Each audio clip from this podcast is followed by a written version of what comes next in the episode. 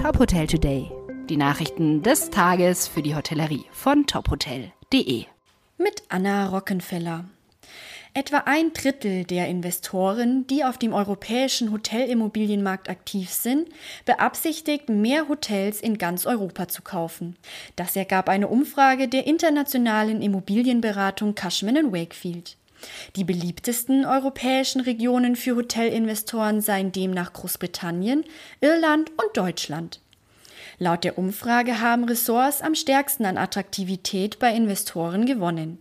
Trotz der Komplexität ihres Betriebs und der Saisonabhängigkeit halte die Mehrheit der Umfrageteilnehmer mit 70 Prozent Ressorts jetzt für attraktiver als vor der Pandemie.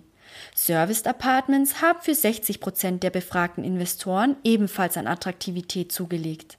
Etwas verloren hätten dagegen Hotels, die sich auf die Ausrichtung von Meetings, Konferenzen und Events konzentrieren.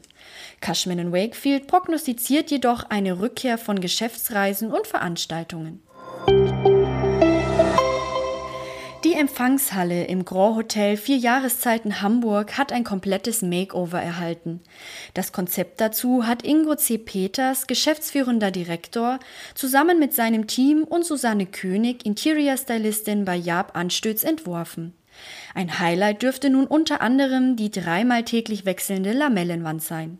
Am Morgen sehen die Gäste etwa das moderne Grafikmuster einer Textiltapete von Kivasso, während tagsüber 50.000 Murmeln in Wasserfarben glänzen. Daneben wurde die Rezeption im Rahmen des Makeovers an ihren ursprünglichen Ort von 1897, dem Gründungsjahr, versetzt. Und im Zentrum wurde ein Kamin errichtet, welcher für eine angenehme Atmosphäre sorgen soll. Die Gäste erwarten nun ausgewählte Stoffkompositionen und maßgefertigte Polstermöbel von Jab Anstöß und BW Bielefelder Werkstätten in den Grundtönen Champagner, Sand und Gold. In Mecklenburg-Vorpommern können sich jetzt auch Urlauber und Besucher gegen Corona impfen lassen.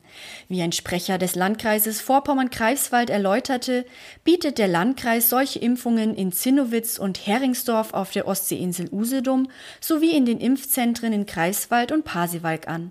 Voraussetzung für das Spritzen von Auswärtigen sei, dass sie in Deutschland privat oder gesetzlich krankenversichert und auch amtlich gemeldet sind. Dazu zähle auch eine berufliche Tätigkeit in Deutschland.